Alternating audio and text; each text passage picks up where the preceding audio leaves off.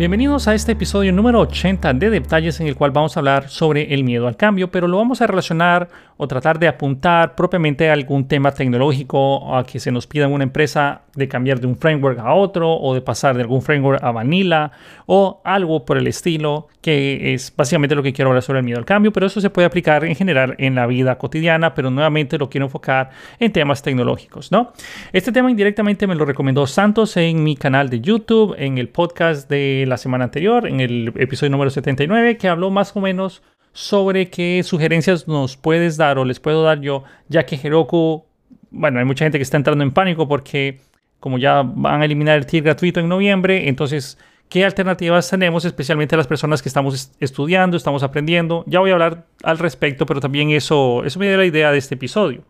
Nuevamente estoy sumamente agradecido con todas las personas que me escuchan. La verdad es que ustedes no tienen idea lo mucho que motiva leer comentarios como el de Ernesto Orellana, Leonardo Muñoz, el de Alex Sánchez, eh, Sergio Antonio Martínez y todas las personas que comentan en, ya sea en el Twitter o en YouTube. La verdad es que es bonito saber que lo que uno dice lo escucha la gente. Y también nuevamente gracias por las sugerencias porque ahorita son bien necesarias porque llega un punto en el cual digo, bueno, yo ya no sé de qué más hablar y todavía hay gente que quiere saber más, saber más y Dios mío, ¿qué hago? ¿Qué hago? Pero bueno, ahí vamos siempre al pie de la bandera, tratando de seguir enseñando lo más que puedo y tratar de ayudarlos a lo más, lo más que pueda hasta donde sea humanamente posible. Bueno, antes de desarrollar el tema, nuevamente un pequeño espacio publicitario. La otra semana voy a poner en mi Twitter un pequeño enlace en el cual van a poder participar cierta cantidad controlada de personas hacia la beta que estamos haciendo de la nueva plataforma. Entonces estén pendientes de mi Twitter la otra semana. Eh, son cupos limitados, son cupos, eh, vamos a tomar más o menos 30 personas para hacer unas pruebas cerradas sobre la nueva plataforma que hemos estado trabajando una serie de personas. No soy solo yo, somos actualmente nueve personas que hemos estado trabajando directamente en eso. Y bueno, por ahí vamos. Y por eso es que no he podido avanzar mucho en mi curso de GraphQL porque la verdad es que ha sido mucho, mucho trabajo. Eh, bueno, ustedes me entenderán. Mucha, mucha logística, muchas cosas que preparar, muchas cosas que validar en fin, en fin, vamos a desarrollar ahora sí el tema. Soy yo, dije, en fin, en fin. bueno, no importa. Cuando nosotros nos estamos enfrentando a el miedo al cambio es, es normal, es un sentimiento natural y como cualquier otra persona yo he pasado y experimentado eso de primera mano y también me ha tocado ser impulsa, bueno, persona que impulse el cambio. Entonces hay varios Ah, hay dos puntos de vista que quiero tratar acá. Uno es el miedo al cambio cuando nosotros tenemos el miedo a, hacer el cambio y el miedo al cambio cuando son otras personas las que están enfrentándose a ese miedo y nosotros somos el agente que está impulsando el cambio. Por ejemplo, en un momento en el cual yo estuve trabajando bastante tiempo en el, en el Instituto Hondureño de Seguridad Social en Honduras, se tenía mucho, mucho miedo a utilizar Angular en su momento. Estamos hablando de algo como, bueno, Angular 1. Estamos hablando de algo de más de 10, 12 años, más o menos. No sé cuánto más o menos será, pero en 2010, 2012, por ahí, más o menos 2010, entre 2010 y 2012, digamos. Entonces estábamos trabajando en ese momento bastante con jQuery y también estábamos bastante, trabajando bastante con Vanilla JavaScript, pero desafortunadamente no era el ECMAScript 6 en el cual teníamos funciones de flecha y teníamos un montón de maravillas de, de JavaScript y programación asíncrona, eh, o sea, era diferente cómo se trabajaba en JavaScript en su momento.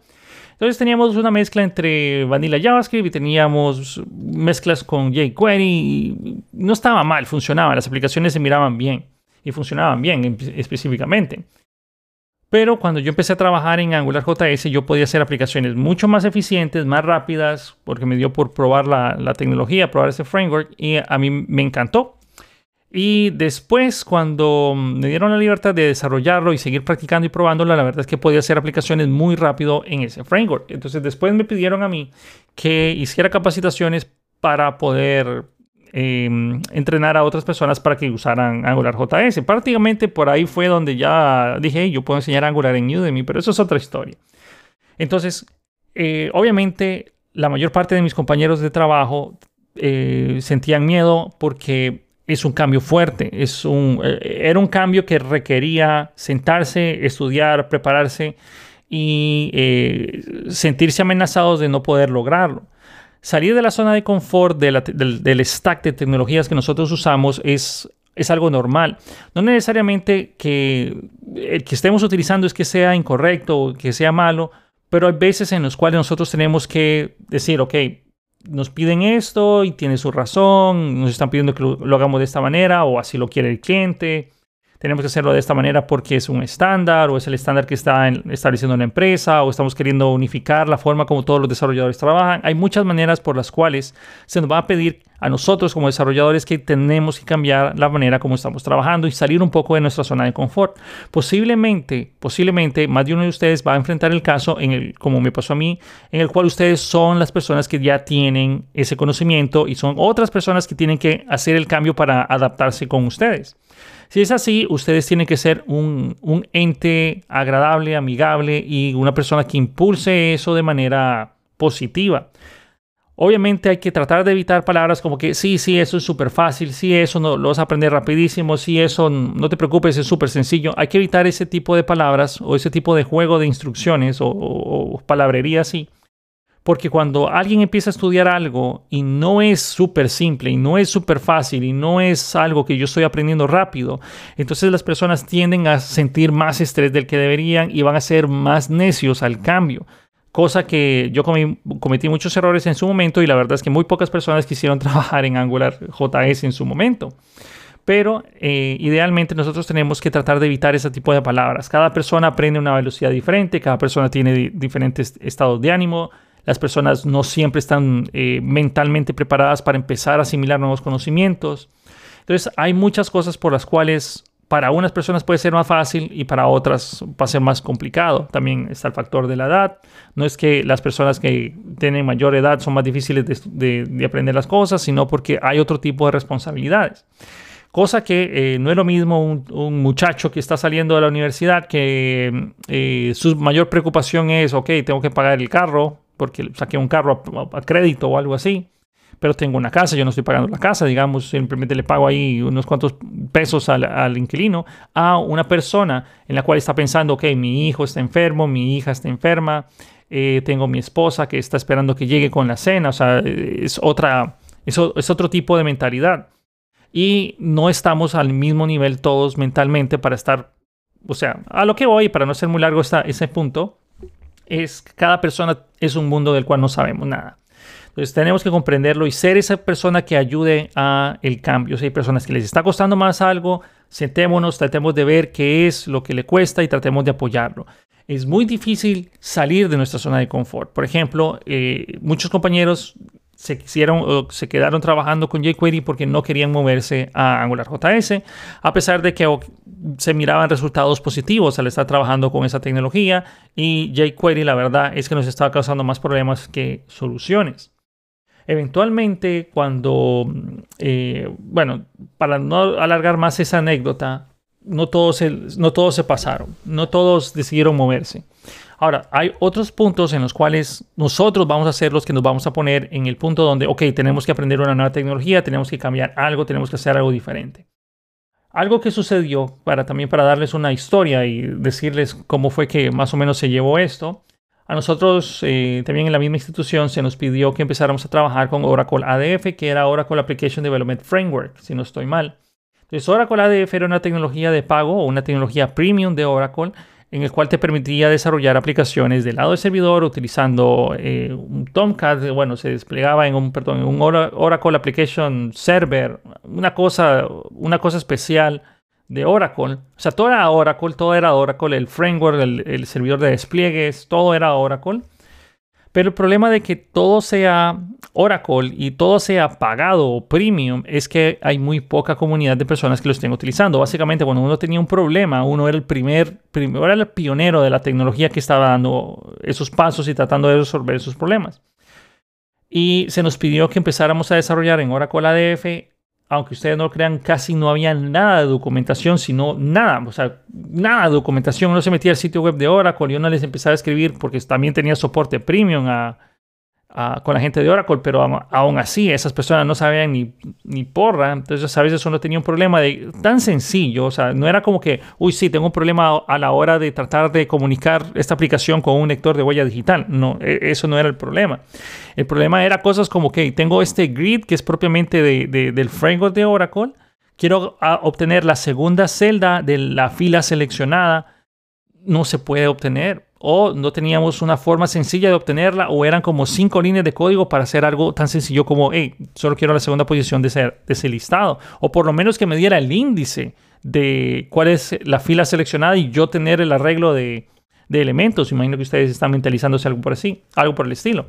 Entonces, tuvimos tantos problemas y se nos pedían resultados rápido y obviamente eso generó mucho estrés y muchos compañeros, eh, y también me incluyo, pues estábamos ah, con, con, miedo de que esto no fuera a funcionar, pero eso era lo que se nos estaba obligando, o sea, se nos estaba imponiendo a utilizar. Entonces, nuevamente, ¿cómo es que se, uno se puede enfrentar a algo así?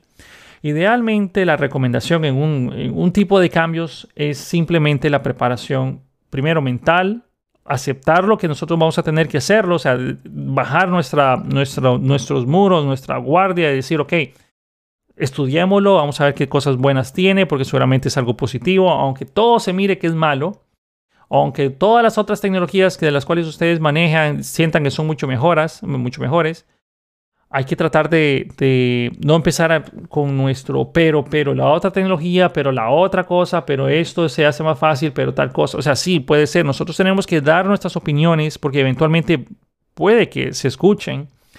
Usualmente deberían de escucharse siempre. Bueno, por lo menos un buen jefe de TI debería escuchar esas opiniones de personas que saben más que él en muchos temas o en los temas que las personas saben más que él. En fin, pero eh, en este caso, la preparación es lo que les va a ayudar a ustedes a vencer ese miedo al cambio. Por ejemplo, si les pedía, se nos pedía a nosotros aprender Oracle ADF para realizar aplicaciones ahí, ¿cuál es el camino a seguir? Bueno, pues sentarse, estudiarlo, tratar de aprender lo más que se puede y luego, cuando ya teníamos el conocimiento necesario, empezar a hacer aplicaciones y ir resolviendo los problemas conforme vayan saliendo. Pues es, eso es todo. La verdad es que el miedo al cambio no es más que no estar seguro de que nosotros vamos a poder hacer lo que ya sabemos hacer en esa otra tecnología. Eso es básicamente todo ese miedo. Si nosotros empezamos a estudiar esa nueva herramienta, si empezamos a estudiar cuáles son los puntos fuertes, y es más, si ustedes lo aprenden, van a ver que ese miedo es eh, posiblemente infundado. Ustedes van a lograr hacer lo mismo que ya saben, ustedes van a poder ser capaces de desarrollarlo y eso es algo que es muy bien visto por cualquier empresa. Si una empresa o un CTO o un Chief Officer eh, Executive o cualquier cosa como ustedes le quieran decir o Officer, ustedes quieran decirle, una persona que, que ve que su empleado eh, afronta un cambio de esta manera es una persona que vale la pena quedarse porque las tecnologías cambian. Por ejemplo, eh, nuevamente Santos había puesto la pregunta de que Heroku ya va a ser de pago y qué va a pasar ahora para, con los estudiantes. Bueno, la verdad es que sí es, eh, es una pena que Heroku diga, bueno, vamos a eliminar los tiers gratuitos y ahora solo va a ser de pago. Pero todo va a quedar, bueno, en teoría va a tener mejores servicios y mejores eh, ofertas. Pero, nuevamente, para las personas que están estudiando, la verdad sí es, un, es una pena. Yo honestamente hubiera pensado en ir bajando tal vez la, forma como Heroku trabaja. En vez de dar cinco aplicaciones gratuitas, tal vez solo dar una. O restringir la manera como se crean cuentas, porque puede ser que tengan demasiadas cuentas fantasmas que no usan. En fin, yo pensaría en, bajarlo así porque Heroku la verdad es que ayuda mucho y las personas lo usan profesionalmente también. Claro, tal vez no al nivel de Amazon Web Services, Google Cloud, Microsoft Azure, pero lo usan bastante. Entonces, ¿qué es el caso? Es nuevamente es el miedo al cambio. ¿Qué otras alternativas hay? Bueno, podríamos optar por, por ejemplo, por irnos por Amazon Web Services, aunque por ahí nos van a meter, nos van a meter que, bueno, que ingresemos la tarjeta de crédito y se nos va a regalar 12 eh, meses y nosotros vamos a poder probar muchas cosas con ese lapso de tiempo, con esos 12 meses. También nos podemos ir por Google Cloud y por Microsoft Azure, que tienen planes similares en los cuales ustedes siempre van a tener que ingresar la tarjeta de crédito, pero les dan un cierto periodo de, de gracia en el cual van a probar. Y eso está bien. La diferencia está de que Amazon Web Services van a ocupar también un número de teléfono porque hacen un, proceso de validación por número de teléfono. Entonces, si ustedes solo tienen uno, solo van a poder tener una cuenta. Entonces, eso es algo, es algo normal. Ahora, Heroku está planeando eh, tener un tier más o menos, todavía no sé exactamente el precio, pero parece que es 7, entre 5 y 7 dólares, que es el programa o el programa estudiantil. No, me acuerdo exactamente el nombre, eso más información más adelante lo voy a poner en el Twitter cuando ya tenga más información al respecto, porque dijeron que es en septiembre y todavía estamos 2, eh, 3 de septiembre y todavía no lo he visto. Pero eh, están anunciando que van a hacer un plan de estudiantil, el cual va a ayudar mucho para hacer esas pruebas, aunque parece que siempre va a tener uno que pues caer en ese fin. Nuevamente, hay alternativas propiamente que ustedes pueden investigar. Hay otros, otros lugares que tal vez no ofrecen lo mismo que Heroku, pero ahí están. En fin, nuevamente es puro desconocimiento. Nuestro miedo usualmente radica en no conocer lo que se nos pide que tengamos que movernos. Por ejemplo, puede ser que ustedes sean desarrolladores de React Native y se les pida, ¿saben qué? Vamos a trabajar en Flutter o viceversa. Puede ser que ustedes sean programadores de Flutter y tengan que trabajar en React Native. Entonces, eso puede ser eh, ese estrés de no conocer la tecnología es algo que nosotros debemos de empezar a decir. La verdad es que yo aprendí eh, eh, por mi cuenta y lo aprendí en poco tiempo. Lo mismo puedo hacer yo con React Native. Ah, se me pide que ahora desarrollemos en Svelte. Ok, bueno, yo sé React. Entonces, si aprendí React, yo puedo aprender Svelte. O sea, aprendí React en, qué sé yo, tal vez una, dos, tres semanas, un mes, un año. Si logré aprender React, puedo aprender Svelte. Claro, obviamente Tal vez no, no podré hacer las mismas aplicaciones que hago al inicio, pero eventualmente nosotros vamos a empezar a trabajar. Para una empresa, una persona que sea capaz de hacer eso, que pueda actualizarse y moverse y mutar su conocimiento, o bueno, tal vez no mutarlo, pero incrementarlo de esa forma, es una persona que vale mucho, es una persona que vale la pena conservar tengan presente eso. En el cambio, una persona que solo son quejas, una persona que dice, no, eso no va a servir, no, eso no funciona y no da fundamentos del por qué no va a funcionar, simplemente dice, no, no, no, es que eso no me gusta. O no, es que eso en otra tecnología se hace mejor, eso es una porquería. No sé para qué van a ir, irse por este lado. O sea, personas que están siempre negativas, siempre necias al cambio, son personas que, eh, bueno, ni siquiera es que, ni siquiera es que eh, son personas que no solo se oponen, sino que lo estancan, estancan el cambio. Entonces la empresa necesita moverse, necesita cambiar o actualizarse. Y esas son personas que lo agarran el cambio y lo bloquean y ponen candados y esas son personas que no vale tanto la pena tener. Nuevamente, eh, algo que yo les digo, nadie en ninguna empresa es, eh, es eh, perpetuo. O sea, nadie, no importa que, que, que ustedes digan, oh, sí, yo hice 50 aplicaciones, nadie es indispensable en ninguna empresa yo pasé por muchas situaciones también en las cuales yo decía, bueno, yo, yo me siento indispensable para la mayor parte de esto. Y muchas veces me, personas me llaman y me dicen, hey Fernando, ¿cómo se hacía tal cosa? ¿O cómo podríamos hacer esto? O todavía están usando algún sistema que hice hace como 15 años y todavía me piden soporte del mismo. Yo jugué. Entonces, yo decía, eh, yo me siento en cierta manera indispensable y otras personas que conocí también he dicho o les he considerado que esas personas eran indispensables y las han despedido y las han, las han corrido. Solo para mencionar otra persona, eh, yo tuve un jefe que se llama, eh, bueno, se llama, se llamaba porque ya no es mi jefe, Juan Manuel Barahona y esta persona es, tal vez para alguien de los que me escuchan lo conocen, sabrán de que es una persona que es un erudito ese tipo, es una eminencia en, configuraciones de servidores, en, em, en, todo lo que es infraestructura. Ese tipo era increíblemente inteligente y hábil en todo eso y cuando algo sucedía mal, yo sé que él sabía cómo resolverlo. Entonces, usualmente yo, a mí me, yo me despreocupaba y le iba a preguntar a esta persona porque Juan Figo sabe el problema y sabe cómo resolverlo y así era. Entonces recuerden, nadie es indispensable, así como, como él era prácticamente quien configuró toda la, red de ese lugar, ah, razones pasaron y lo despidieron de manera injustificada y, y yo decía, él es indispensable para, este, para esta institución y lo echaron. Entonces, nuevamente, recuerden, nadie es indispensable.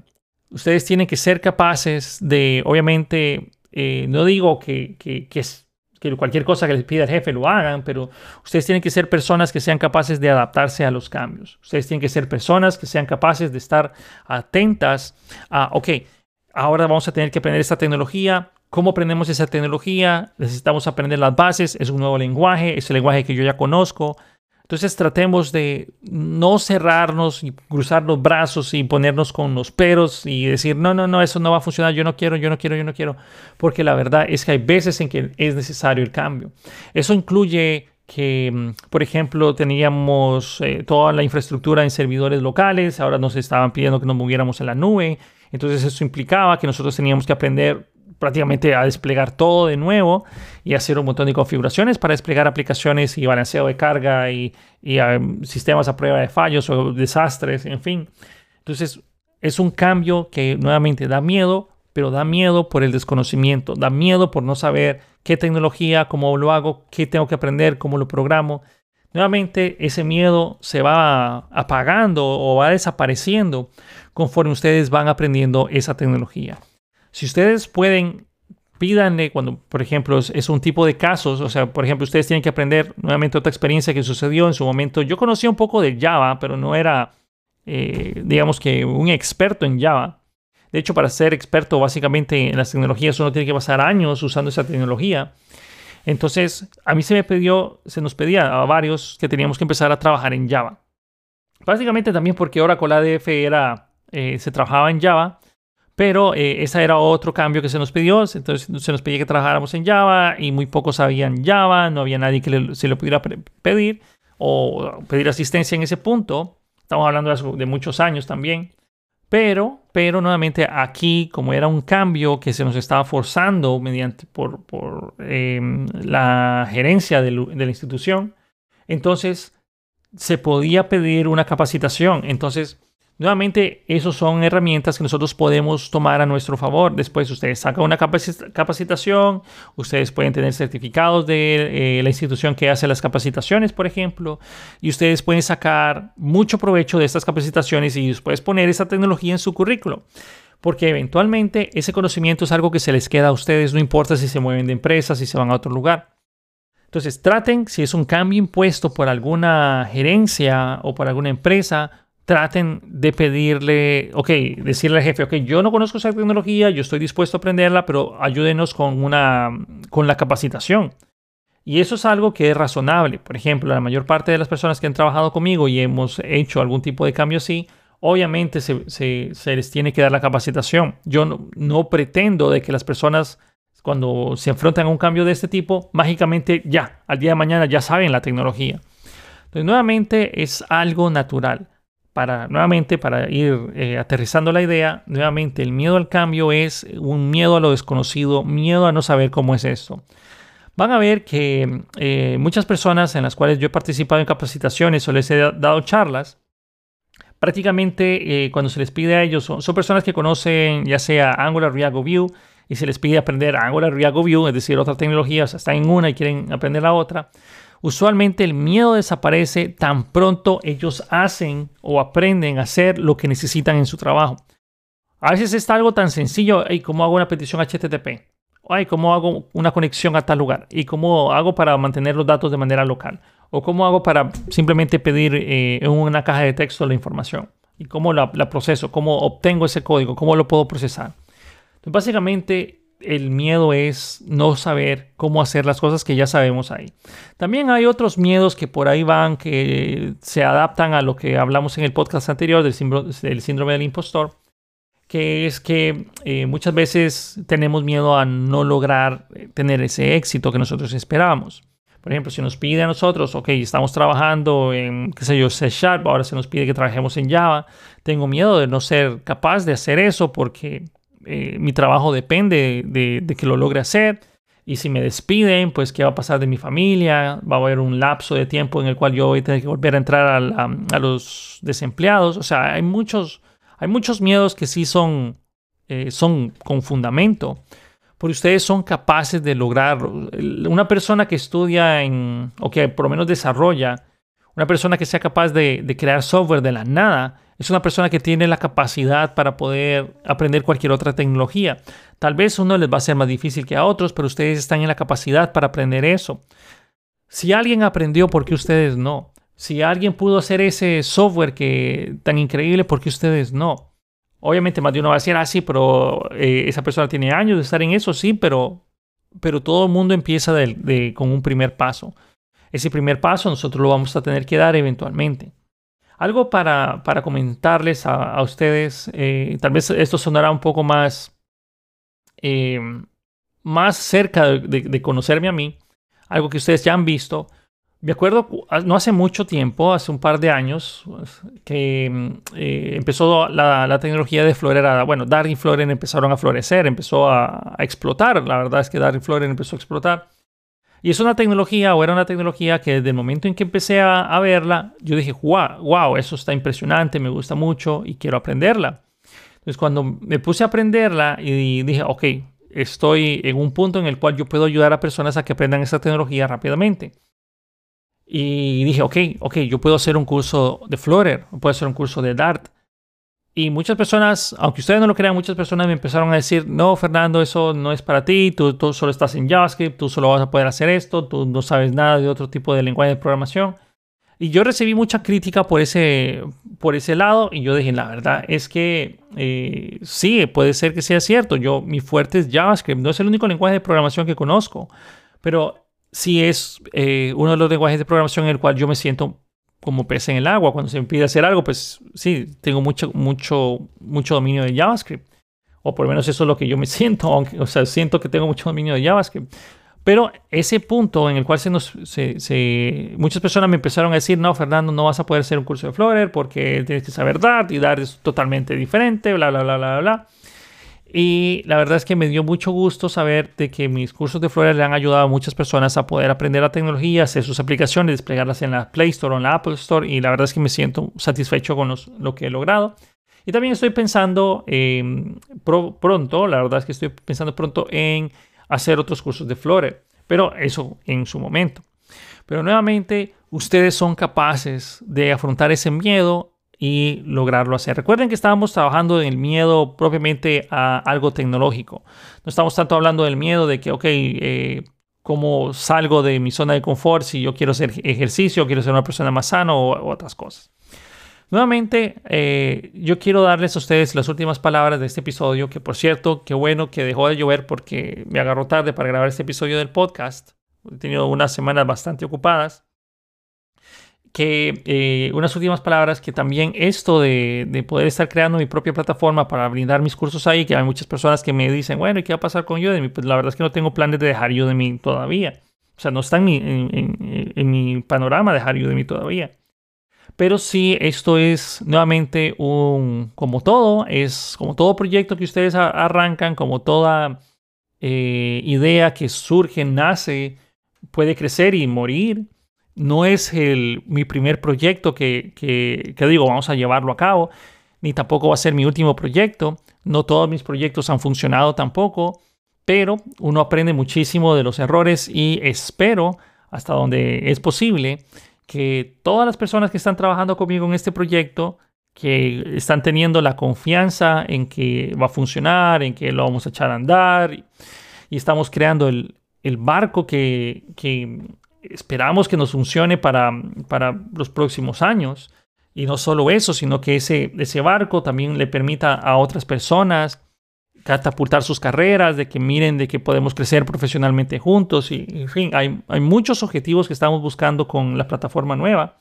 Pero nuevamente es eh, este miedo a lo desconocido. Puede ser que la plataforma, por ejemplo, eh, no hayamos escogido los buenos servidores, los servidores indicados o, la plataforma ideal. En fin, hay cualquier cantidad de incertidumbres, pero nuevamente somos un grupo de personas eh, profesionales que estamos trabajando en esto que eh, me hace ver de que lo vamos a lograr, que estamos caminando por buen camino. Es un proyecto que ya tenemos, aunque ustedes no lo crean, desde finales de abril, que estamos trabajando eh, mes con mes, tiempo completo. Bueno, la verdad es que no todo está a tiempo completo, pero vamos caminando a eso para poderlo tener listo y funcionando en noviembre y para poder realizar la beta el próximo, bueno, en unos días vamos a realizar una beta para hacer pruebas, obviamente con una, una beta cerrada. Y nuevamente todo esto es miedo al cambio, pero si ustedes no se avientan, si ustedes no cambian, si ustedes no, no mejoran, si ustedes no salen de esa zona de confort, ustedes el día de mañana van a estar eh, preparados para un mundo que ya no existe. Ustedes van a salir y al día de mañana les van a pedir una tecnología y como ustedes no salieron de su zona de confort, entonces eh, no, no lo voy a hacer, me da miedo, no lo voy a hacer, no, no, no, no puedo hacerlo. Y desafortunadamente, solo para contarles otra anécdota, porque la verdad es que este tema me pareció muy interesante porque lo he vivido mucho y muy de cerca con otras personas para no irme muy largo, también voy a hablar de, algo que le sucedió a mi papá. Mi papá es una persona que, bueno, ya, ya, no está programando, pero programó hasta sus 60 años, pero, o hasta sus 59, 58. Y eh, me acuerdo muy, muy bien de él cuando le decía yo a mi papá, hey, pero, o sea, mi papá es buenísimo en varios lenguajes de programación, pero en el cual se, le, se, quedó fue Visual Fox Pro, que buenísimo el, en Visual Fox Pro, pero ya tocaba evolucionar, ya tocaba cambiar, ya tocaba salir de ahí, ya tocaba abandonar ese barco porque ya se iba a hundir. Es, es decir, desde el momento en que Microsoft compró Visual Fox Pro, lo compró para matarlo y así su niño bonito que era Visual Basic y C Sharp florecieran porque Visual Fox Pro era muy fuerte, entonces, ok, vamos a comprarlo, sacamos lo bueno que tiene Visual Fox Pro y vamos a, encaminar a que Visual Fox Pro vaya a chocar con un iceberg y se hunda. Entonces eso era algo, era crónica de una muerte anunciada. Entonces mi papá se quedó en Visual Fox Pro, seguía con Visual Fox Pro y ya tocaba moverse a otra tecnología, tocaba abandonar ese barco y pues no salió de ahí. Y si mi papá está escuchando ese podcast, pues él sabrá que esto es verdad. Pero eh, le costó mucho cuando ya le tocó moverse a otras tecnologías, cuando le tocó aprender JavaScript fuertemente para poder desarrollar aplicaciones. Entonces ya empezó a, le costaba más, no tenía, obviamente tenía otro tipo de responsabilidades, lo, lo que mencioné yo anteriormente. Entonces ya costaba más y ya como él fue de los últimos en empezar a aprender JavaScript para empezar a desarrollar ahí, todo el mundo ya tenía un nivel bastante alto de JavaScript y él se sentía rezagado, se sentía frustrado y simplemente por no haber saltado en el momento correcto o haber salido de esa zona de confort en su momento. Nuevamente tenemos que, que tener en consideración de que nosotros no vamos a programar en, 10 años, las cosas van a ser totalmente diferentes. En 15 años las cosas van a ser totalmente diferentes. En 20, 30 años puede que ni siquiera tengamos que programar nosotros, simplemente pensar los programas y mágicamente la computadora lo va a crear por nosotros. O puede que ya no hayan desarrolladores, quién sabe. Pero la cosa es que nosotros tenemos que hacer el salto de fe, estudiar, prepararnos para poder vencer este miedo al cambio, porque si nosotros no hacemos eso, crean, créanme, ustedes están eh, en un punto bastante delicado en el cual van a, decir, bueno, la verdad es que esta persona no quiere cambiarse de tecnología, está estancada aquí. Creo que mejor vamos a conseguir una persona que o nos diga, bueno, está bien, yo no lo conozco, pero quiero aprender, a eh, una persona que dice, no, no, esta tecnología no sirve, no lo vamos a mover. Nuevamente, eh, gracias por este, eh, bueno, escucharme en este episodio. Espero que les haya gustado. Si ustedes se han identificado, pues nuevamente déjenme saber en los comentarios. tanto las opiniones de, este episodio como ideas para los próximos episodios de Detalles. Nuevamente, gracias por escucharme. Tengan un excelente, una excelente semana. Gracias por todos sus comentarios que me dejan en Twitter y en YouTube relacionados a, mi, a mis podcasts. Y nuevamente, eh, gracias por escucharme porque eso me da la motivación a mí necesaria para, obviamente, eh, bueno, que ustedes no me crean, ahorita son como las 10 y media de la noche del sábado y este episodio se estrena mañana en un par de horas. Y me dan la motivación para decir, ok, yo tengo que recorrer la milla extra, quiero seguir grabando estos, estos podcasts, me encantan. Y bueno, ya dejo de hablar porque ustedes me conocen, podría hablar hasta que, bueno, si ustedes tienen todos mis cursos, saben cuántas horas he hablado de video y bueno, yo mejor me callo. Tengo una excelente semana. Gracias por escucharme y nos vemos en el próximo episodio de Detalles. Hasta la próxima.